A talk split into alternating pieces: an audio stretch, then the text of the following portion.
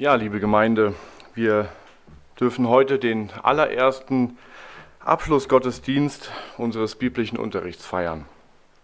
Wir sind ja noch eine recht junge Gemeinde und wir hatten die ersten vorbereitenden Anfänge Ende 2017 und haben im Laufe der Zeit relativ schnell gemerkt, dass die Arbeit mit und für die Kinder einer unserer Schwerpunkte wird. Wir haben dann am 15.08.2018 18 offiziell mit dem Bibelunterricht angefangen. Zumindest können wir das so im Klassenbuch nachhalten. Wirklich angefangen hatten wir ja schon einige Monate zuvor, nur ohne Buch darüber zu führen. Und als ich das so las, dachte ich, meine Herren, das ist schon lange her. Das ist schon eine ganze Weile her. Und ich muss sagen, dass ich wirklich auf euch Abschlusskinder wirklich stolz bin. Ihr habt sehr gut mitgearbeitet, ihr habt viele Fragen gestellt und euch auch in den Unterricht eingebracht. Ihr habt viele wichtige Grundlagen für den Glauben gelernt und Bibelwissen angehäuft. Und ich würde sogar behaupten, dass da so manches dabei ist, was einige von uns Erwachsenen hier äh, nicht kennen, wo wir keine Ahnung von haben. Ihr wart sehr fleißig. Und was mir, und ich kann sicher auch sagen, den anderen Mitarbeitern auch immer wichtig war, hört niemals auf, Fragen zu stellen. Wer, wenn ihr keine Fragen mehr stellt, dann seid ihr eingeschlafen. Ein wacher und interessierter Geist stellt immer Fragen. Und in der Vorbereitung zu dieser Predigt habe ich mich gefragt, was sagst du diesen Kindern? Gott, was sollen wir als Gemeinde diesen Kindern mit auf den Weg geben? Und es hat dann auch nicht lange gedauert, bis er mir folgende Bibelstelle auf das Herz gelegt hat. Schlagt doch eure Bibeln auf bei 5. Mose 6, die Verse 4 bis 9. 5. Mose 6, die Verse 4 bis 9. Dort steht geschrieben, höre Israel, der Herr ist unser Gott, der Herr allein.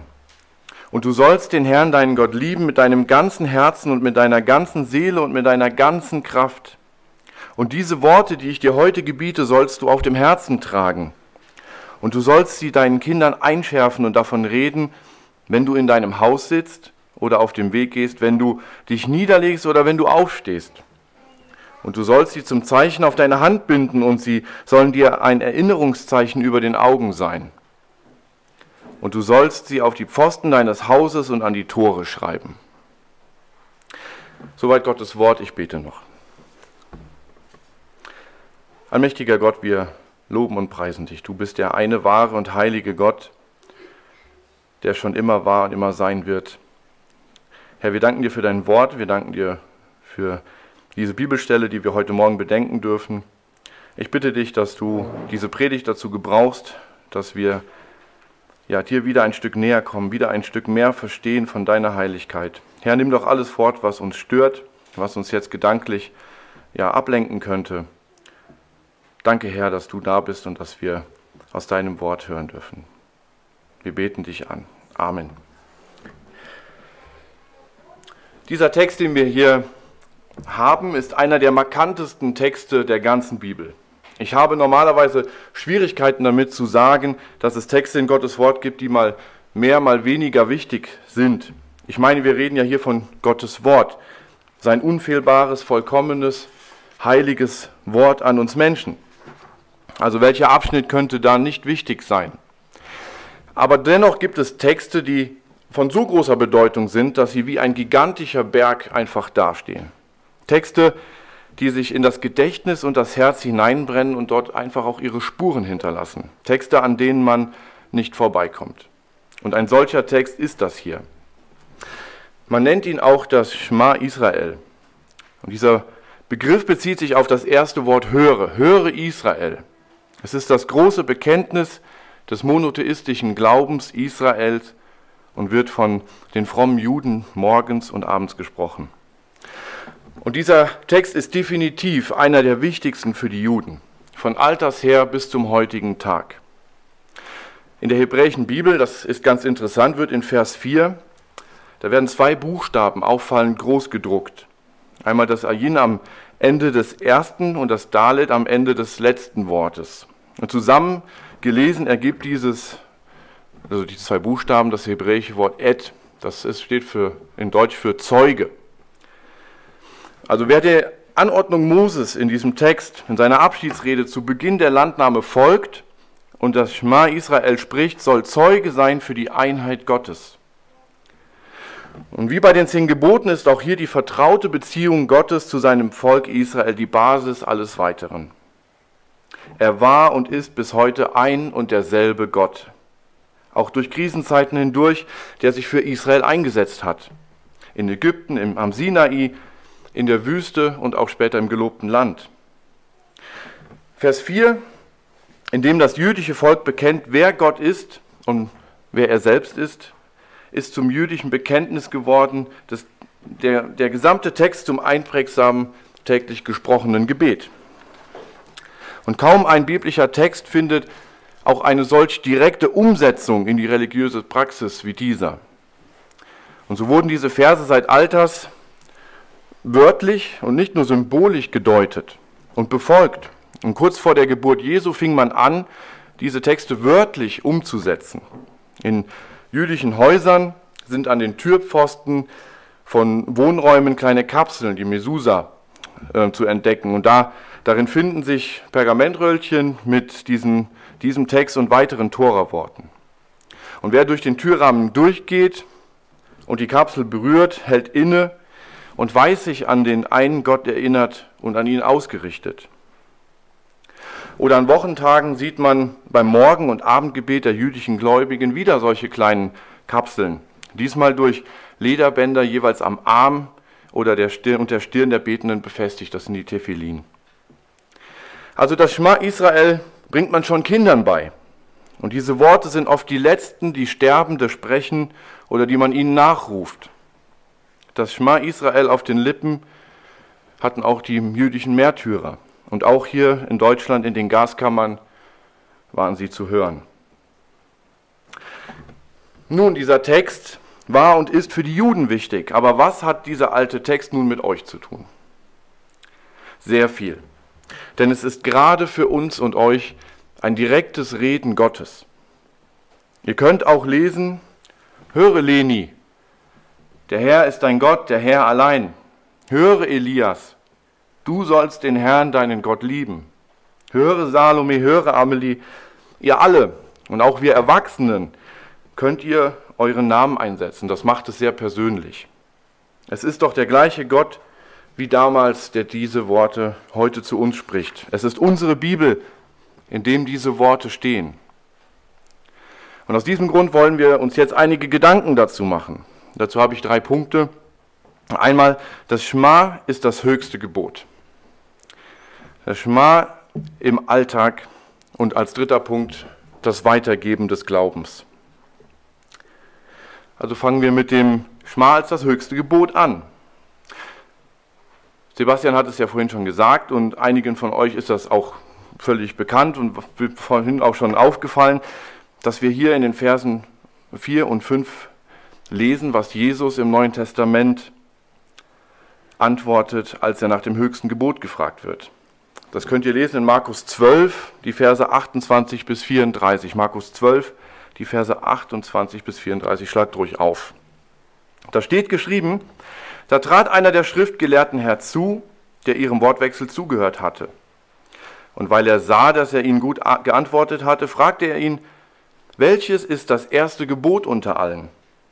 Jesus aber antwortete ihm, das erste Gebot unter allen ist, höre Israel, der Herr unser Gott ist Herr allein. Und du sollst den Herrn, deinen Gott, lieben mit deinem ganzen Herzen und mit deiner ganzen Seele und mit deinem ganzen Denken und mit deiner ganzen Kraft. Dies ist das erste Gebot. Und das zweite ist ihm vergleichbar, nämlich dies, du sollst deinen Nächsten lieben wie dich selbst. Größer als diese ist kein anderes Gebot.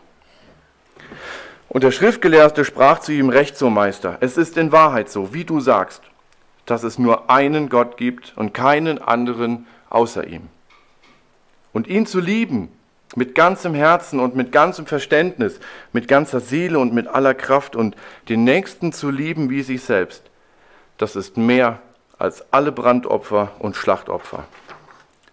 Und da Jesus sah, dass er verständig geantwortet hatte, sprach er zu ihm, du bist nicht fern vom Reich Gottes. Und es getraute sich niemand mehr, ihn weiter zu fragen. Hier an dieser Stelle erfahren wir, wie Jesus selbst diesen Text einordnet, wie er über ihn denkt und wie er ihn mit der Liebe zum Nächsten verbindet. Aber warum ist das so?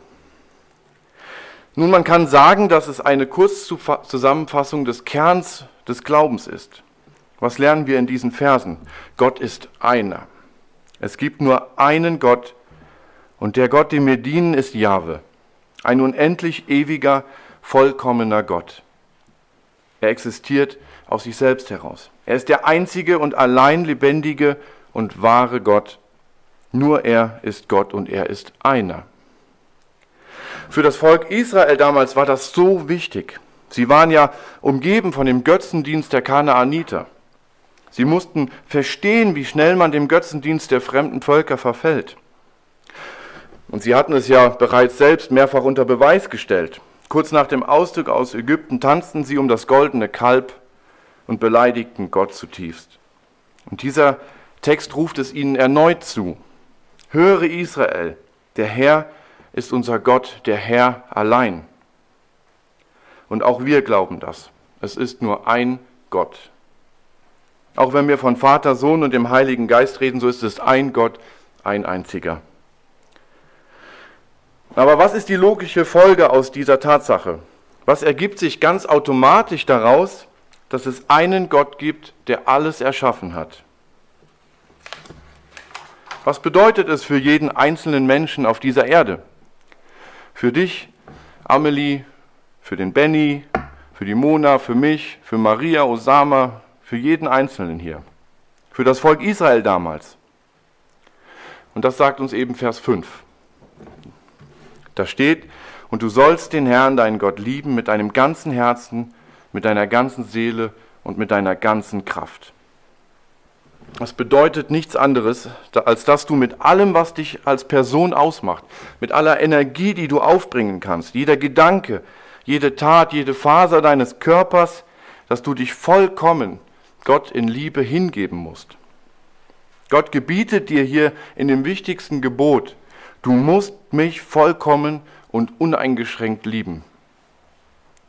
Dieser allmächtige Gott ist mit nichts weniger zufrieden. Spätestens jetzt sollte auch klar sein, warum dies das, das wichtigste Gebot ist. Warum dieses Gebot alle anderen Gebote mit einschließt. Denn wenn du Gott so liebst, dann hältst du jedes andere Gebot. Du lügst nicht, weil du ihn liebst. Du stiehlst nicht, weil du Gott liebst. Du würdest aus lauter Liebe zu diesem Gott seinen Namen niemals missbrauchen. Du kannst das einfach nicht. Allein der Gedanke daran, diesen Gott zu enttäuschen, würde dich in Mark und Bein erschüttern. Aber ist das so? Ist das in deinem und in meinem Leben so? Schauen wir doch in die Bibel. Hat Israel Gott so geliebt? Nein nicht mal im Ansatz. Sie haben Gott weiter beleidigt, sind wie eine untreue Ehefrau anderen Männern nachläuft, anderen Göttern nachgelaufen. Und selbst Salomo, selbst Salomo baute den Götzen später noch Tempel. Und wir, sind wir denn wenigstens besser? Nein. Nicht nur in der Bibel beim Volk Israel und all den anderen Völkern finden wir diese Untreue und die Rebellion gegen Gott. Auch wir sind untreue und von Geburt an widerspenstige Menschen. Wir versagen genau wie das Volk Israel zutiefst an diesem höchsten Gebot und damit automatisch auch an allen anderen Geboten. Kein einziger Mensch hält dieses Gebot. Kein einziger. Aber stimmt das? Stimmt das im vollen Umfang? Nicht ganz, oder? Denn einer hat es ja gehalten. Jesus Christus. Wahrer Gott und wahrer Mensch. Er hat Gott, den Vater, vollkommen geliebt. Wisst ihr, für uns Menschen ist es unmöglich, dieses Gebot zu halten. Wir können es einfach nicht. Wir sind Sünder. Und das Verrückte dabei ist einfach, dass Gott der das ja von uns verlangt, dieses Gebot so zu halten, ihn un uneingeschränkt zu lieben, uns wiederum selbst mit einer solchen Liebe liebt. Er liebt uns sogar so sehr, dass er seinen eigenen Sohn ans Kreuz brachte, damit wir vom Fluch der Sünde frei werden können. Wenn du glaubst, dass Jesus seine Schuld am Kreuz bezahlt hat, dann bist du kein widerspenstiger Götzendiener mehr. Du bist Kind Gottes. Und du kannst dieses Gebot halten. Und wenn du wieder mal versagst, und das wirst du, dann kannst du voller Vertrauen zum Vater gehen und sagen, Vater, es tut mir leid.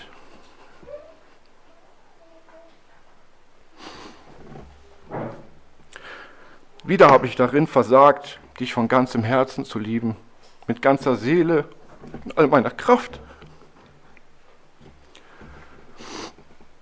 Bitte vergib mir und hilf mir, dich so zu lieben. Und oh, du glaubst gar nicht, wie sehr er sich darüber freut. Und wie gerne er dir vergibt und dir hilft. Und es kommt der Tag, an dem wir in der Ewigkeit für immer Gott so lieben werden. Also das Schma Israel ist das wichtigste und höchste Gebot. Aber kommen wir auch zum zweiten Punkt. Das Schma Israel im Alltag. In unserem Text finden wir ja einige sehr interessante Aussagen zum Gebrauch dieses Schma Israel, dieses wichtigen dieses höchsten Gebotes. Denn wir lesen, und diese Worte, die ich dir heute gebiete, sollst du auf dem Herzen tragen. Und du sollst sie deinen Kindern einschärfen und davon reden, wenn du in deinem Haus sitzt oder auf dem Weg gehst, wenn du dich niederlegst und wenn du aufstehst. Und du sollst sie zum Zeichen auf deine Hand binden und dir zum Erinnerungszeichen über, soll dir zum Erinnerungszeichen über den Augen sein und du sollst sie auf die Pfosten deines Hauses und an deine Tore schreiben. Wir wissen ja, dass die Juden kurz vor der Geburt Jesu damit angefangen haben, diese Verse recht wortwörtlich umzusetzen. Sie nagelten wortwörtlich diese Verse an die Türpfosten und banden sie sich an den Arm und die Stirn. Nun kann man ja über dieses Verhalten sicherlich zwei grundsätzliche Aussagen machen. Zum einen kann es wirklich eine gute Hilfe sein, die einen unterstützt, sich im Gebet auf Gott auszurichten und auch im, im Alltag gedanklich bei Gott zu bleiben. Aber wie bei so vielen Dingen kann es auch schnell zu einer toten Tradition werden, die nur noch heruntergespult wird. Genauso wie das Darbringen von Opfern so oft in der Bibel zu einem toten Ritus wurde, was man einfach nur noch tut. Was ich sehr interessant finde, ist, dass Jesus die Praxis der Gebetsriemen überhaupt nicht verurteilt hat. Was er verurteilte, war, dass manche die Riemen breiter machten als andere, um eine bessere oder höhere Frömmigkeit darzustellen. Das können wir in Matthäus 23, Vers 5 lesen. Aber die Praxis an sich hat er überhaupt nicht verurteilt.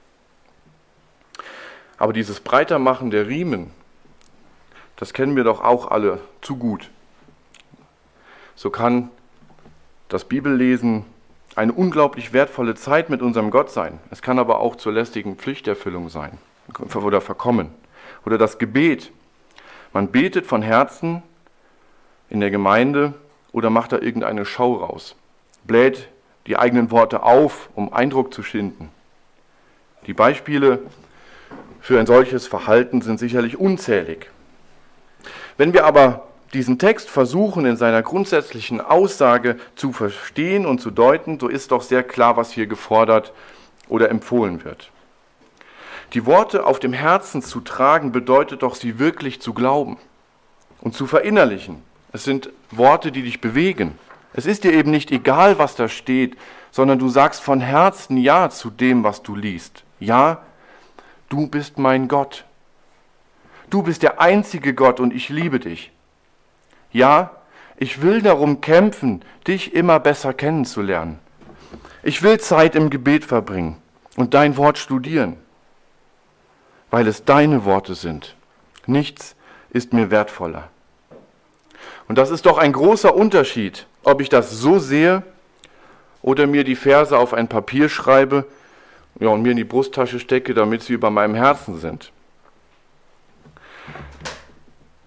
Wir lesen weiter dass wir diese Worte unseren Kindern einschärfen sollen. Darauf gehe ich im letzten dritten Punkt noch ein. Was da noch steht, ist aber auch relativ klar. Egal wo du bist, egal was du machst, egal welche Tageszeit ist, rede über Gottes Wort. Bewege es in deinen Gedanken, denke sehr intensiv darüber nach. Wann hast du das letzte Mal über einen Bibeltext stundenlang nachgedacht? Oder ihn eine Woche mit dir rumgetragen und überlegt, was heißt das? Wie kann ich das anwenden? Wann hast du das letzte Mal über Gottes Eigenschaften nachgedacht? Seine Heiligkeit, seine Gerechtigkeit, seine Güte, seine Treue? Wann hast du mit deiner Familie darüber gesprochen? Wenn es dir hilft, das umzusetzen, wegen mir schreib es an deine Wände, in dein Auto, auf dein Mäppchen, auf deinen Schulranzen, auf deine Türpfosten. Aber verstehst du, worum es hier geht? Wovon das Herz voll ist, geht der Mund über. Ihr kennt die Stelle. Das, was uns wirklich bewegt, davon reden wir. Bewegen uns die Eigenschaften Gottes in der Familie? Reden wir über Gottes Güte und seine Heiligkeit in der Familie? Ist es das, wo wir mit unseren Mitmenschen, mit unseren Kindern darüber sprechen müssen, weil es unser Herz einfach von uns verlangt? Es ist ein wirklich guter Gradmesser und eine gute Hilfe nachzuprüfen, wie es bei uns aussieht. Redest du nur noch von irgendwelchen Dingen, Sachen, die du haben willst? Was beschäftigt deine Gedanken? Ist es die Arbeit, die nächste Aufgabe, die du auf deiner Liste abhaken kannst? Was bereitet dir wirklich tiefe Freude? Ist es Gott oder denkst du nur noch an die Schule? Okay, das wird wahrscheinlich nicht der Fall sein, aber ihr wisst, worauf ich hinaus will. Worum dreht sich dein Leben? Die Worte als Zeichen auf deiner Hand, sollst du dir die da irgendwie draufbinden oder drauf tätowieren? Oder meint das nicht vielmehr, dass sie dein Handeln bestimmen? Das bestimmen, was du mit deinen Händen tust? Oder die Worte als Erinnerungszeichen über deinen Augen? Was siehst du dir an? Ist es Dreck oder ist es Gottes Wort? Ist es der eine wahre und allmächtige Gott, der dein Leben bestimmt oder irgendetwas anderes? Wenn ihr jetzt den Abschluss im biblischen Unterricht habt, dann kann ich euch nur warnen. Macht auf keinen Fall den Fehler und denkt, ihr seid fertig. Bitte, und das meine ich wirklich ernst, bitte seht es als Startschuss jetzt erst recht und mit allem Eifer weiterzusuchen. Weiter Fragen zu stellen und weiter über diesen herrlichen Gott nachzudenken. Denn das ist mit Abstand das Wichtigste in eurem Leben. Und auch das meine ich wirklich ernst. Für uns alle und auch für mich. Wir dürfen nicht müde werden, diese Verse aus 5. Mose zu leben. Egal wie alt du bist, egal wie deine Lebensumstände sind. Liebe Gott mit allem, was du bist, hast und kannst. Dies ist das höchste Gebot und damit allererste Pflicht vor allem anderen. Die Schule ist dagegen nicht wichtig. Dein Beruf ist dagegen nichts. Deine Familie muss dahinter zurückweichen. Matthäus 10 Abvers 37. Wer Vater oder Mutter mehr liebt als mich, der ist meiner nicht wert. Und wer Sohn oder Tochter mehr liebt als mich, der ist meiner nicht wert. Und wer nicht sein Kreuz auf sich nimmt und mir nachfolgt, der ist meiner nicht wert. Wer sein Leben findet, der wird es verlieren, und wer sein Leben verliert um meinetwillen, der wird es finden. Das ist jeden Tag, jede Stunde, jede Minute gültig. Ob du in deinem Haus sitzt oder auf dem Weg gehst, ob du dich niederlegst oder ob du aufstehst. Immer. Bitte vergesst das niemals. Kommen wir zum Letzten Punkt, das Weitergeben des Glaubens. Und, also Vers 7, und du sollst sie deinen Kindern einschärfen. Wir sollen diese Worte unseren Kindern einschärfen. Man könnte kurz, es kurz fassen und sagen, es geht hier um die Erziehung der Kinder im Glauben. Punkt. Aber es ist doch so viel mehr. Wenn ich meinen Kindern etwas einschärfe, so ist damit gemeint, dass ich ihnen etwas unmissverständlich klar mache. Man sagt auch eintrichtern, ermahnen, einbläuen. Es geht darum, sie zu ermahnen, etwas im Gedächtnis zu behalten. Und das ist zuallererst eine Ermahnung an uns Erwachsene. Denn uns ist diese Aufgabe gegeben. Wir haben vor Gott die Verantwortung, unseren Kindern das wichtigste Gebot und das Wort Gottes als Ganze einzuschärfen. Und dabei möchte ich den Ausdruck unmissverständlich klar machen, betonen. Es geht nicht nur darum, dass unsere Kinder irgendwie aus dem FF irgendwelche Glaubenswahrheiten nachplappern können. Die müssen und sollen es unmissverständlich verstehen.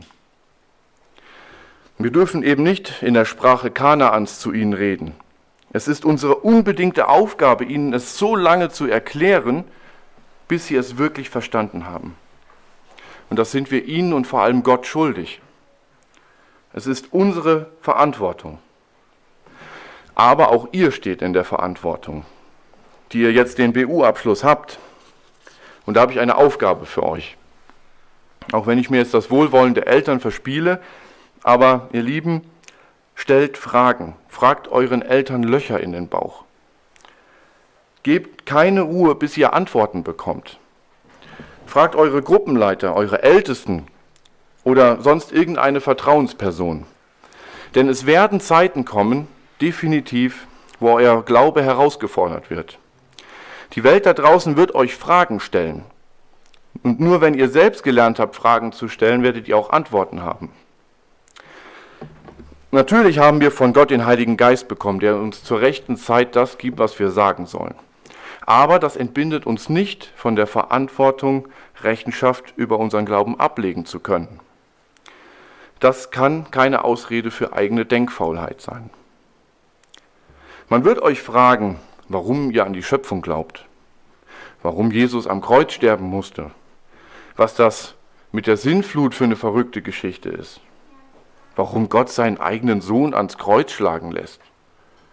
Man wird euch Fragen stellen, die keine einfachen Antworten haben. Aber unser Glaube ist absolut begründet. Wir sind nicht wilden Fabeln gefolgt, nicht irgendwelchen Ammenmärchen aus 1001 Nacht. Der christliche Glaube gründet auf den Gott der Wahrheit, auf seinem Wort, was die Wahrheit ist. Ihr und wir haben alle die Verantwortung, Antworten zu geben. Ich möchte zum Schluss kommen. Ihr steht nicht am Ende von irgendetwas, sondern am Anfang. Es ist eure Verantwortung, dem Verstehen und Halten des höchsten Gebotes nachzujagen. Und was Gottes Wort betrifft, so habt ihr eigentlich gerade erst an der Oberfläche gekratzt. Euer Leben, unser aller Leben ist viel zu kurz, als dass wir uns zurücklehnen und die Füße hochlegen können. Es ist mein ernsthaftes Gebet, dass Gott euch einen tiefen Hunger nach ihm und seinem Wort schenkt und erhält denn es gibt einfach nichts im Leben, was von größerer Bedeutung ist. Das gilt für uns alle, aber heute in besonderer Weise für euch. Gott segne euch. Amen.